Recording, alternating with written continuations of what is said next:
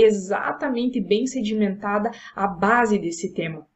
Muito além de saber quais são os novos posicionamentos de nódulo tireoidiano, ou saber como que faz o acompanhamento com um paciente com CA papilífero, o que, que acontece, muito além disso.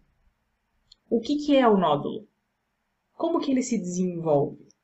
Qual que é a diferença dele com o cisto? Qual que é o impacto da função tireoidiana do paciente com esse nódulo? E as titulações dos anticorpos? Tem influência? Saber exatamente qual que é a base de um conteúdo, saber exatamente os fundamentos daquele tema, vai facilitar e muito o seu trabalho, o seu estudo e o seu raciocínio clínico.